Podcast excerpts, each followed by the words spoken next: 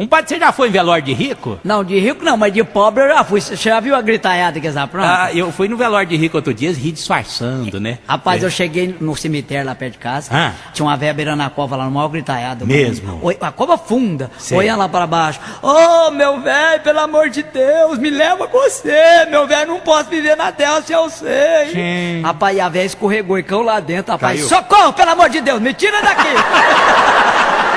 Que queria ir, hein? Desse dia pra cá, não confiei em mulher mais. Compadre, Oi, compadre. um, um bêbado, Ah. passando assim no cemitério, viu uma cova lá assim, Sei. aí resolveu ler. Ah. Tava escrito, aqui jaz um advogado inteligente e honesto. Ó. Aí o, o bêbado falou, gente, onde é que nós vamos parar esse mundo, né? Já estão enterrando três pessoas numa cova só. O Adão Rosa cismou de conhecer a Alemanha. Sei. E eu falei, Adão, não vai, você não Mas, sabe. Aquilo que eu fuço. Você não sabe falar alemão. Falou, vou, fiz uma colheita boa esse ano, tô com dinheiro pra gastar. Falei, então fala o seguinte, você chega lá na Alemanha, por favor, você fala devagar, que senão o pessoal não vai entender nada que você fala. Aí ele falou, então tá bom, e foi. Aí chegou lá, quando ele desceu no aeroporto, ele já viu um táxi e falou, táxi! Ixi. O cara encostou e falou, pois não, senhor. Por favor, eu quero conhecer a Alemanha. Perfeitamente, o senhor pode entrar aí. E pensou, gente, eu tô entendendo alemão, Ai, ai, ai. Falou assim, escuta, É. o senhor é de onde? É daqui? Falou, não, eu sou brasileiro, vim pra cá, trabalho de taxista. Falou, ué, e você não fala nada? Eu falando alemão esse tempo todo? O caboclo morreu, foi pro céu. Ah. Chegou lá, tava aquele marasmo danado, sofreira. Aí ele foi encanjoado daquilo.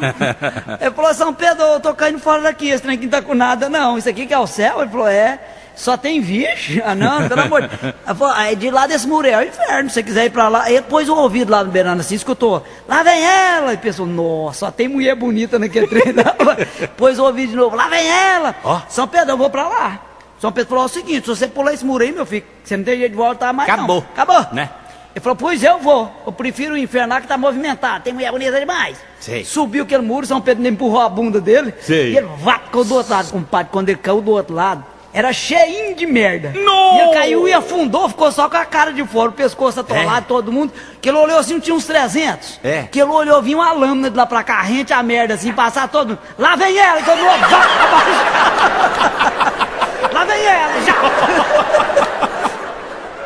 Padre da cidade do interior. Sei. E ele foi celebrar uma missa lá numa currutela. Ah. Chegou meio cedo, né? É. E o pessoal já todo mundo conhecia ele, uns amigos. Falou, opa, vem pra cá. Era um bar, né? É. Vem pra cá, pra nós ir conversando aqui até chegar a hora da missa. E ele gostava de uma pinguinha, eles trouxeram uma pinguinha de engenho lá pra ele, ele Ai, carcou a cara. ai, Só ai. que ela era meia forte, rapaz, ele tava destreinado. E ele ficou de fogo logo. Sei. Quando ele percebeu, tá na hora da missa, ele saiu catando os trens assim, correndo. Ao invés de pegar a Bíblia, pegou o caderno da anotação lá do boteco. Ai, ai, ai, ai, ai. E já foi abrindo e começou a rezar, né? Gente, eu vou falando, vocês vão respondendo. Dois quilos de farinha, as mulheres, rogai por nós. Ave Maria. Dois quilos de arroz, rogai por nós. Um metro e meio de fumo, Deus tem de piedade de nós.